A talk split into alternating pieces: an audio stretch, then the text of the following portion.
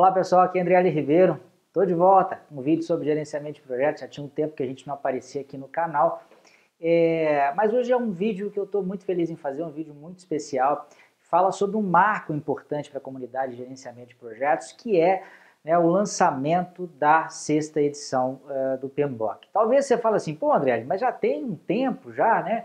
Deve ter, sei lá, mais de um mês que essa edição já foi lançada, que história é essa de novidade? Bom, eu demorei um pouquinho a fazer o vídeo, porque eu queria fazer uma análise um pouco mais aprofundada né, do que, que mudou. Eu acho que isso é, é, é algo de interesse não só para quem está estudando para certificações, certificação PMP e CAPM, claro que é muito importante para essas pessoas, mas é um assunto de interesse geral para a comunidade também.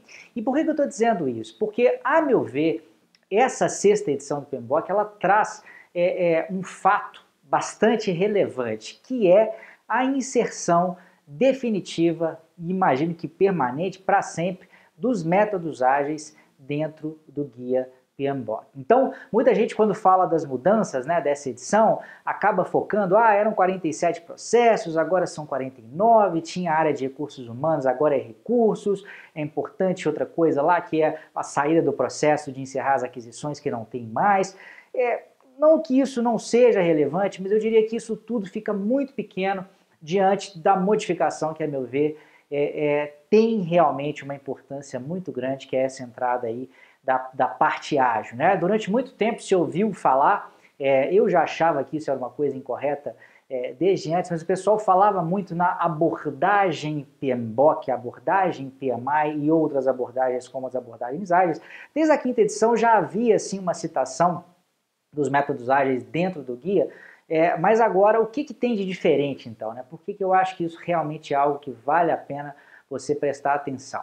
Porque basicamente é como se o guia ele quase que se dividisse em dois. Né? A todo momento, em cada uma das áreas de conhecimento, né, seja de escopo, de integração, de tempo, de custo, de qualidade, a gente tem que começar a pensar nesses processos sobre como que eles funcionam dentro do paradigma, que muita gente chama de tradicional, mas eu já vou ensinar o termo correto para vocês, que é o preditivo. Então o PMBOK ele tem dois principais, é, talvez paradigma seja, seja uma forma interessante de falar. Um paradigma preditivo um ambiente em que as coisas são mais previsíveis e um ambiente em que as coisas são mais ágeis ou mais adaptativas. Então, de um lado, preditivo e de um outro lado, adaptativo.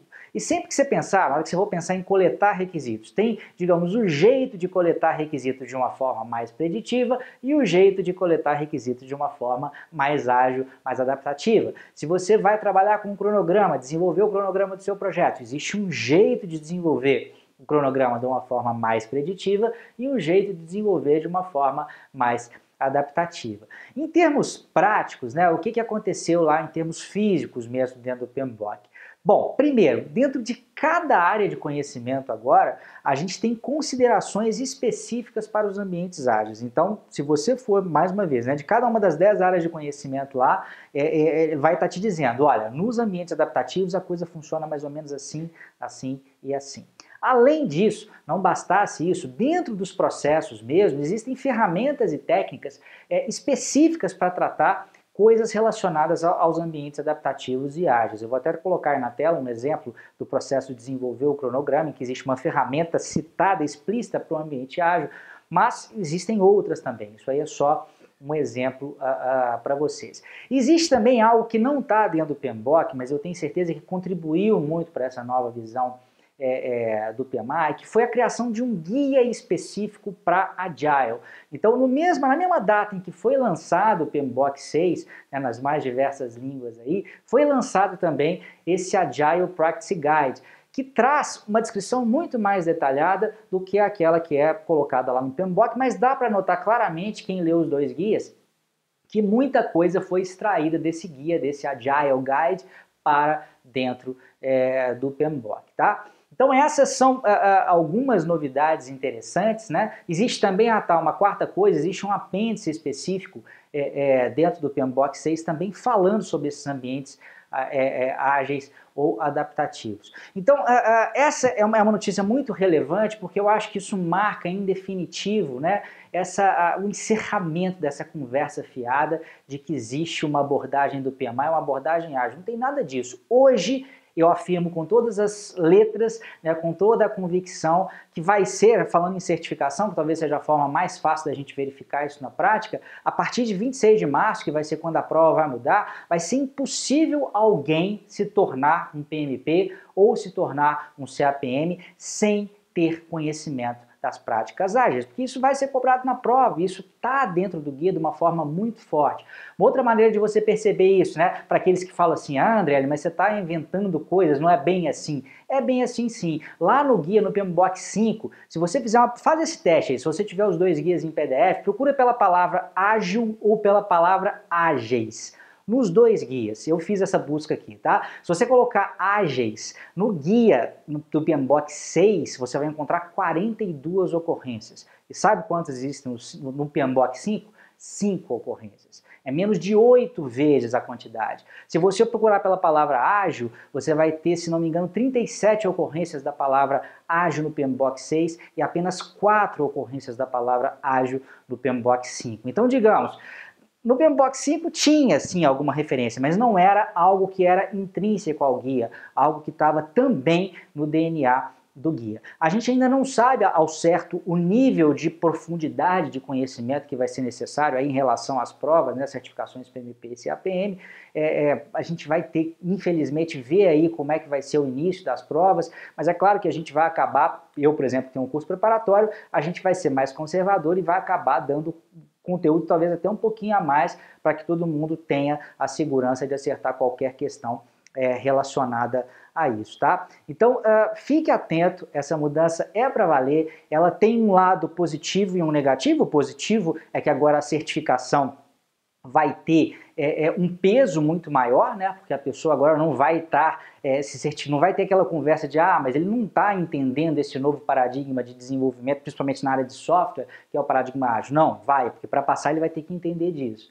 É, é, então a certificação PMP certamente vai se tornar ainda mais forte e ainda mais valorizada, né? Foi um golaço do PMI em relação a isso. O lado, em tese, ruim para algumas pessoas é que você vai ter que aprender mais coisas aí para realmente ficar up to date com o conhecimento que é top de linha aí em relação ao gerenciamento de projetos. Então, é, esse era o vídeo que eu queria, queria ressaltar mesmo esse ponto que é muito importante. Para mim é motivo de comemoração, é algo que certamente tornou o Guia PMBOK muito mais interessante, muito mais completo. E isso vai abrir é, é, é um, um, caminho aí para que as pessoas também se aprofundem, mesmo que, que o conteúdo mais aprofundado sobre as práticas áreas não seja talvez cobrado dentro do, do exame PMP, talvez seja um conteúdo ali de intermediário apenas, né? Mas isso vai né, abrir o interesse, eu tenho certeza, de um monte de gente aí para estudar Scrum, para estudar Kanban, para estudar talvez XP, né, para quem é da área de software, porque aí já é uma coisa mais voltada para desenvolvimento mesmo,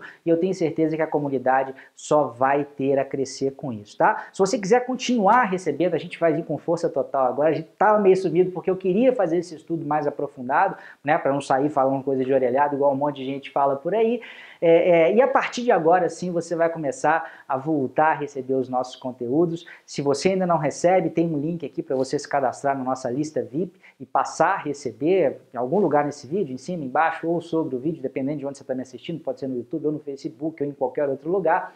Então, se você não recebe meus conteúdos por e-mail, clique aqui, participe da nossa lista VIP e vai ter muita coisa legal. Eu, particularmente, acho que essa mudança, isso abriu, é, é, é como se, é, lembra da época de desenho animado, quando a gente era criança, que se abria um portal né, de novos possíveis conhecimentos e novas possibilidades dentro do gerenciamento de projetos? Eu acho que é exatamente esse o peso dessa mudança. Vamos junto nessa nova caminhada que eu gostaria de te ensinar muita coisa aqui nesse canal e nos outros canais também que a gente tem por aí. Abração, até mais. Tchau, tchau.